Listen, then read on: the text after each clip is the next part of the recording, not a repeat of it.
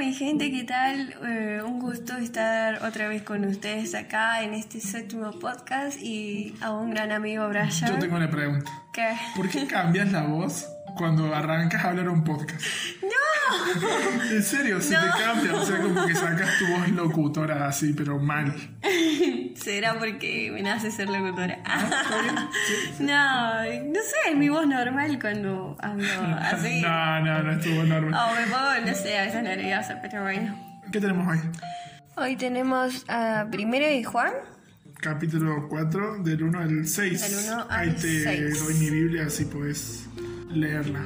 ¿Quieres comenzar? Amados, no crean a todo espíritu, sino prueben si los espíritus son de Dios, porque muchos falsos profetas han salido al mundo. Este es el versículo que vos me dijiste que te llamó la atención. Sí, la verdad que sí. Más que nada por los falsos profetas, o sea, hoy en día. Eh, pero. mm, Sí, pero ¿qué, qué- cuál, es, ¿cuál es tu duda? ¿O qué, qué- por qué te llamó la atención? Que, o sea, hay personas que son, Falsos profetas. claro, o sea, que dicen tener la palabra, saber la palabra de Dios, pero en realidad no, no la conocen exactamente. Claro, y dice. Donde dice pongan, pónganlos a prueba también, dice ahí. ¿Cómo ponerlos a prueba? Yo leí a Matthew Henry. Matthew Henry es un comentarista bíblico y hablaba de los falsos profetas, de aquellos que te hablan los que vos querés escuchar.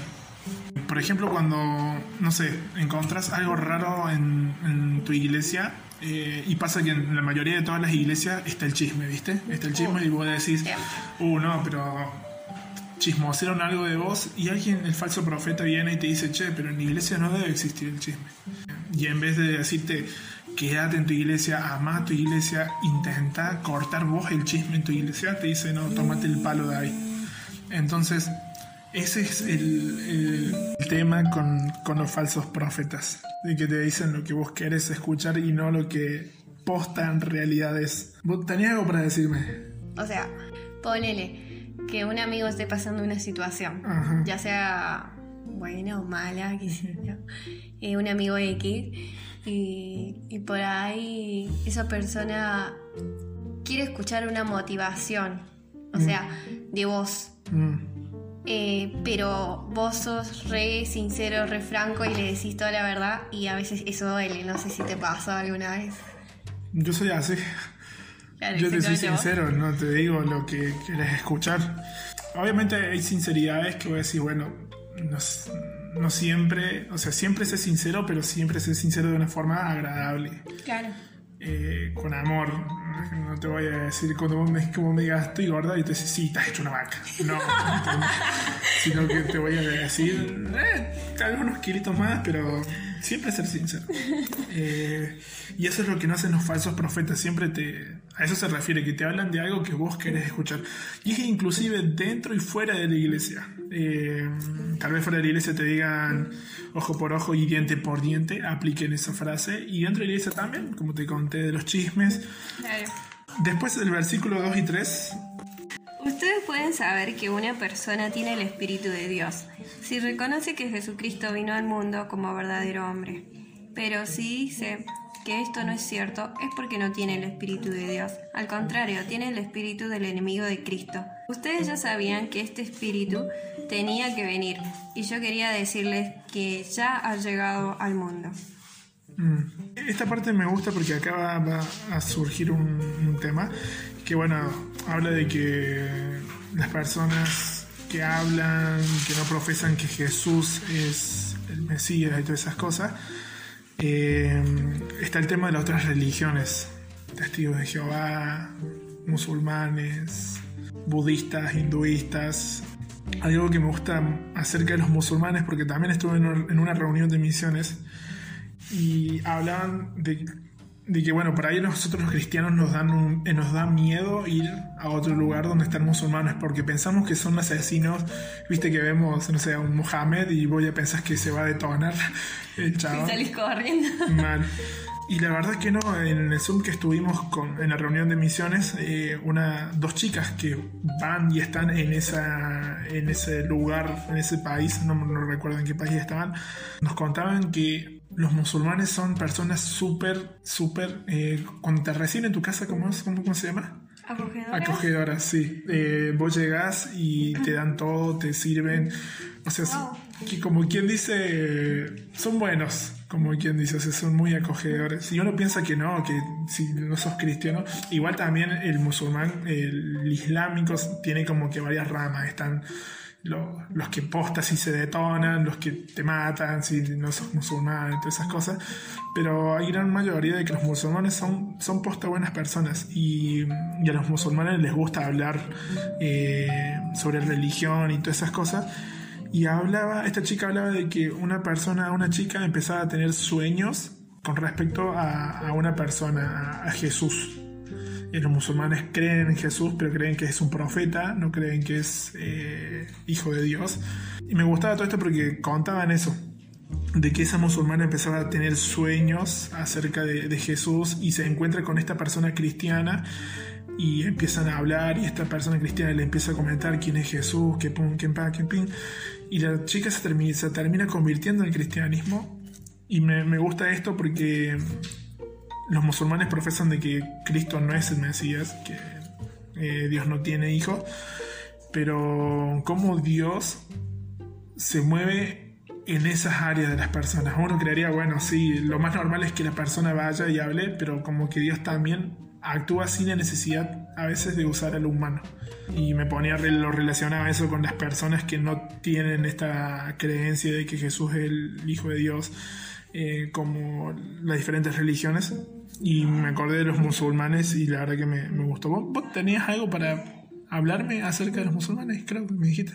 Sí, o sea, yo no he conocido a personas de la religión exactamente musulmana, tampoco. pero sí he escuchado eh, que son muy estrictos ellos en base a lo que es la, su religión, ¿me entendés? Sí. O sea, tipo una hora de orar, una hora de orar y todos. Sí, eso sí tienen, mu- cre- creo, la gran mayoría tienen eso, de que no sé si son que oran cinco veces al día, Claro. tienen sus días establecidos y oran mirando hacia en la dirección donde... ¿Del ¿Apunta el sol, creo?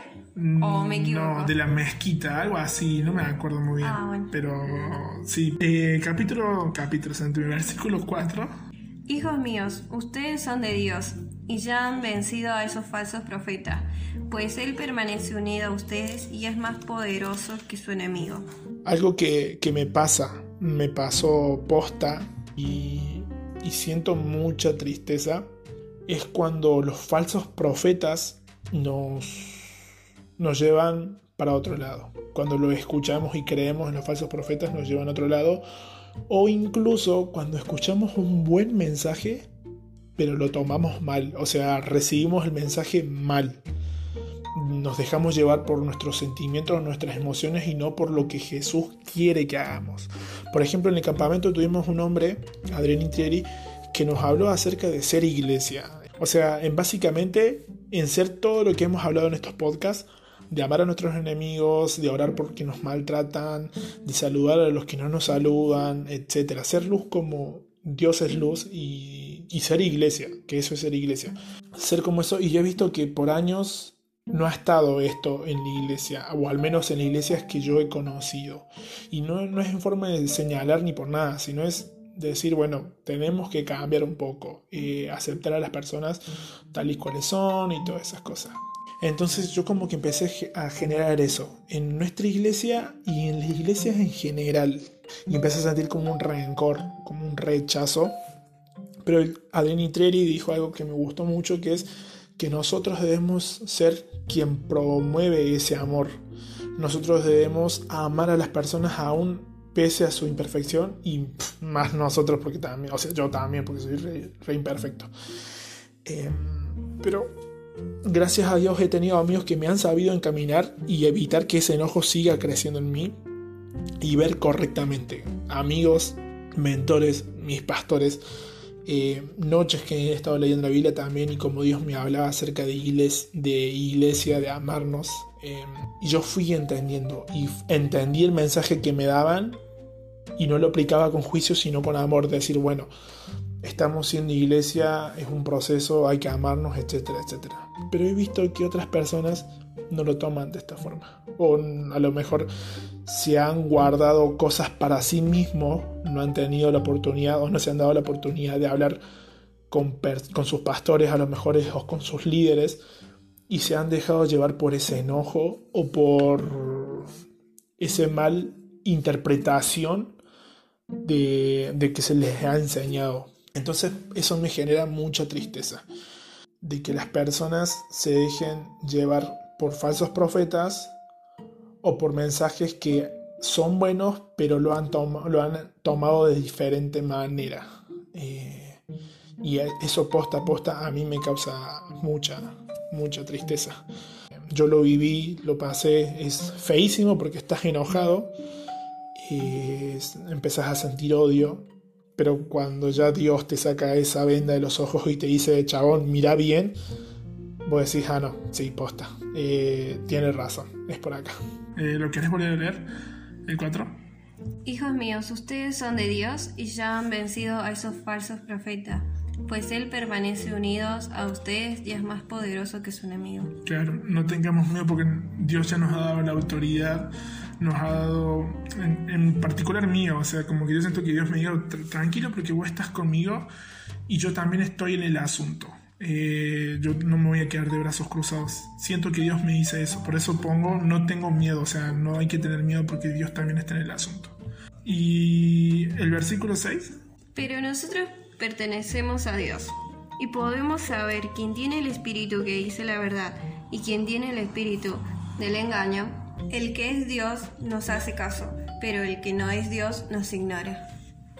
Y a este último versículo pongo, le escribí, o sea, en un papelito, que nuestra relación y nuestro estudio en la Biblia nos hace eh, estar, saber si estamos, si lo que nos enseñaron los que nos dicen está de acuerdo con lo que Dios nos ha dicho.